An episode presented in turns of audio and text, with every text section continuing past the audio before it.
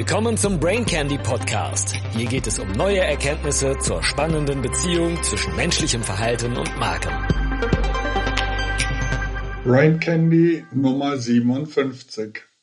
Corona. Berater inszenieren sich aktuell als Pornografen des Wandels. Du musst sofort reagieren, denn deine Kunden ändern sich für immer. Das ist aus meiner Sicht so plausibel wie falsch.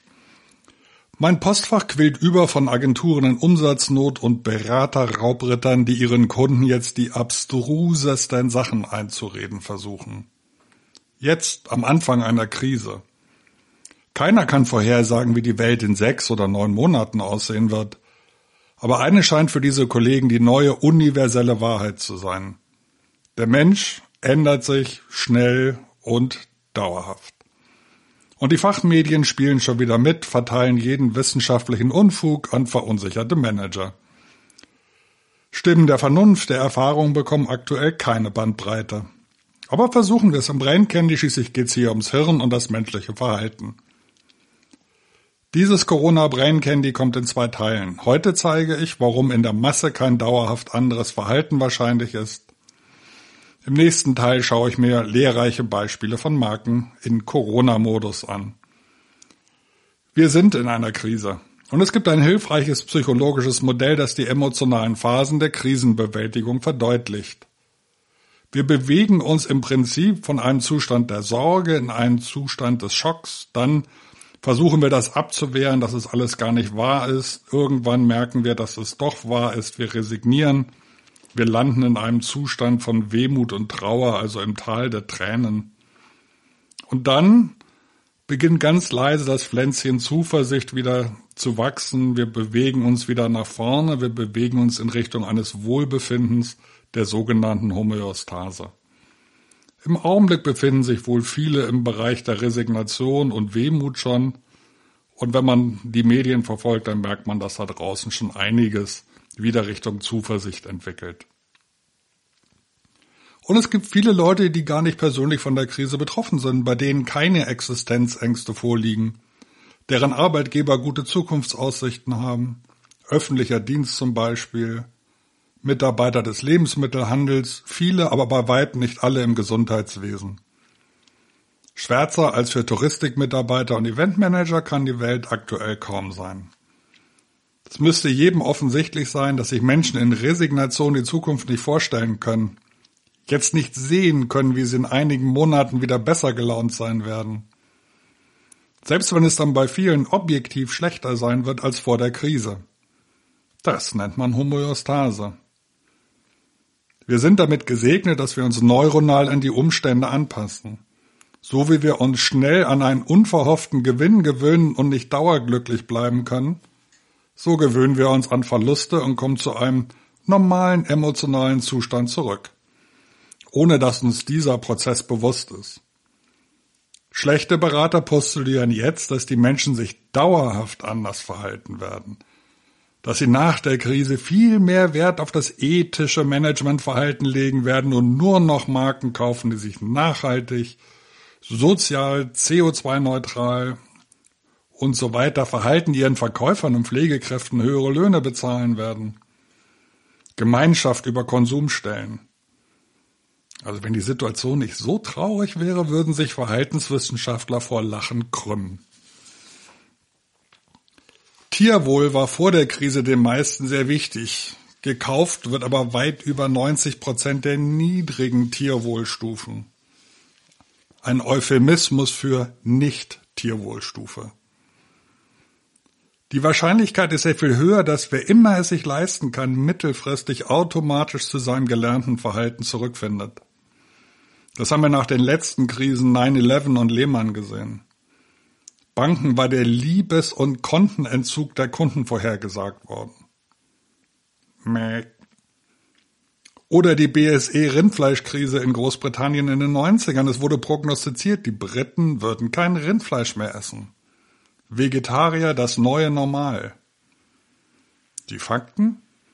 Britisches Rindfleisch brach um gut 20 Prozent ein, ist dann stetig wieder angestiegen, hat nach wenigen Jahren das Ausgangsniveau erreicht.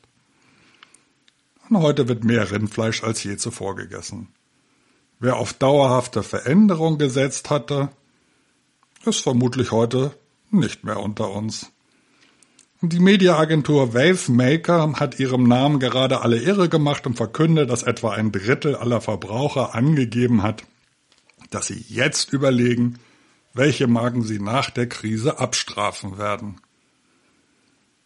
Was für ein unglaublicher Schwachsinn, reine Schaumschlägerei. Wer in der aktuellen Phase der Trauer Menschen zu Einstellungen und zukünftigen Verhalten befragt oder gar selbst in der Trauerphase Marketing macht, übersieht oft, dass Menschen jetzt die ganze Aufmerksamkeit auf Verteidigung richten. Die Verteidigung der eigenen Gesundheit, des sozialen Status. Zurzeit wirken Ängste viel stärker als zukünftige Chancen. Aber die Gewöhnungsphase läuft schon und die emotionale Kurve steigt bald wieder. Garantiert. Die vielseits als Fakt postulierten intrinsischen Veränderungskräfte führen vom Weg ab. Nehmen Sie besser eine naive Beobachtungsposition ein, dann werden Sie viel klarer sehen. Menschen orientieren ihr Kaufverhalten viel stärker an ihrem Umfeld, an ihrer aktuellen Situation als an den Einstellungen. Schauen Sie anders hin. Schauen Sie auf den individuellen Kontext Ihrer Kunden. Hat sich was verändert? Bei allem oder einem wichtigen Teil? Wie schätzen die ihre Zukunft ein? Wie verhalten die sich aktuell in ihrer Kategorie? Das können alle sehr gut beantworten, aber nicht, wie sie sich morgen verhalten werden. Menschen haben jetzt keinen Kopf für Marken, hatten sie vorher nicht und jetzt erst recht nicht. Gute Berater verstehen, dass Marken in unserem Leben nur eine kleine Rolle spielen. Marken entlasten uns im Alltag. Dank Marken müssen wir keine echte Kaufentscheidung treffen. Mehr nicht? Gibt natürlich wenige Ausnahmen. Bitte nicht falsch verstehen, Marken spielen eine relevante Rolle in der Kaufsituation. Aber es ist den allerwenigsten wichtig, sich intensiv mit der Marke zu beschäftigen. Das würde ja gerade ihren Entlastungsnutzen konterkarieren. Und auch wenn die Leute unfreiwillig mehr Zeit haben, werden sie trotzdem nicht aktiv mit Marken beschäftigen. Auch nicht mit Adidas und Deichmann. Sie beschäftigen sich mit sich selbst. Wer die Social Media verfolgt, lernt schnell, dass die meisten ihr Verhalten nicht grundsätzlich ändern, die freie Zeit nicht für sich nutzen, um zum Beispiel eine neue Sprache oder Kochen zu lernen.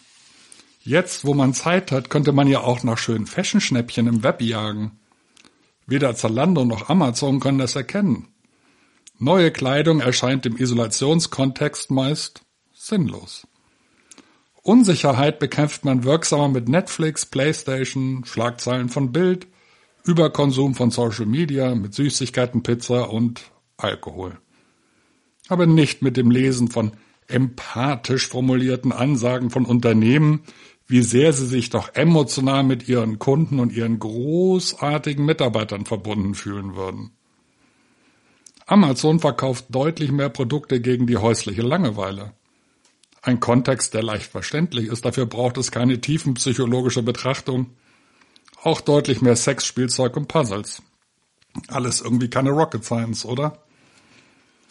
Was in der nächsten Zeit viel Sinn macht, ist, sich die weitere Entwicklung der Kontext ihrer Zielgruppe kontinuierlich anzuschauen und zu erkennen, ab wann sich das Verhalten ihrer Kategorie wieder zu ändern beginnt.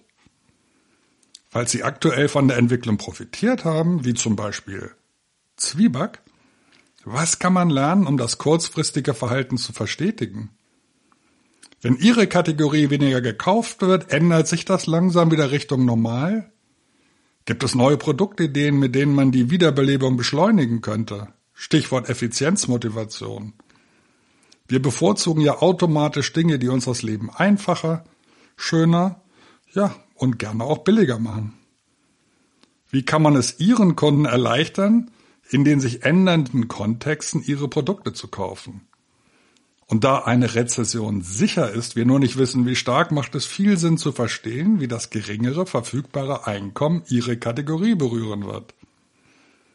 Aktuell scheinen viele keinen Kopf für komplexe und hochpreisige Sortimente zu haben. Bleibt das in Ihrer Kategorie auch so? Wird es überhaupt keine Veränderung des Verhaltens geben? Aber natürlich nicht, In Teilbereichen schon, vor allem da, wo man Effizienzvorteile gelernt hat. Videokonferenzen zum Beispiel, sowohl im Job als auch im Freundeskreis. Oder beim Online-Yoga, da spart man sich ab und zu sicherlich gerne den Weg ins Studio. Werden Pflegekräfte und Verkäufer wirklich besser bezahlt werden? Vielleicht. Bei Verkaufspersonal sehe ich da aber kaum Chancen. Da werden eher neue Checkout-Lösungen forciert werden und Amazon und JD.com ihre Regalautomationslösungen vermarkten. Werden wir wieder fliegen? Das kann man sich aktuell ja kaum vorstellen. Aber zu früh gefreut, Greta. Wenn viele 2021 noch versuchen, sich regional zu entspannen, werden die Lockrufe der sonnigen Traumziele schnell stärker und unsere Aufmerksamkeit größer, sobald unser Geldbeutel das wieder zulässt. Lassen Sie sich also nicht verunsichern, schmeißen Sie nicht vorschnell Ihre gute Strategie über den Haufen, aber beobachten Sie genau, wie sich die Kontexte Ihrer Käufer verändern. Jetzt ist die Zeit für taktische Maßnahmen zur Absitzsicherung. Dazu mehr im nächsten Brain Candy. Schön, dass du wieder dabei warst. Bis zum nächsten Mal.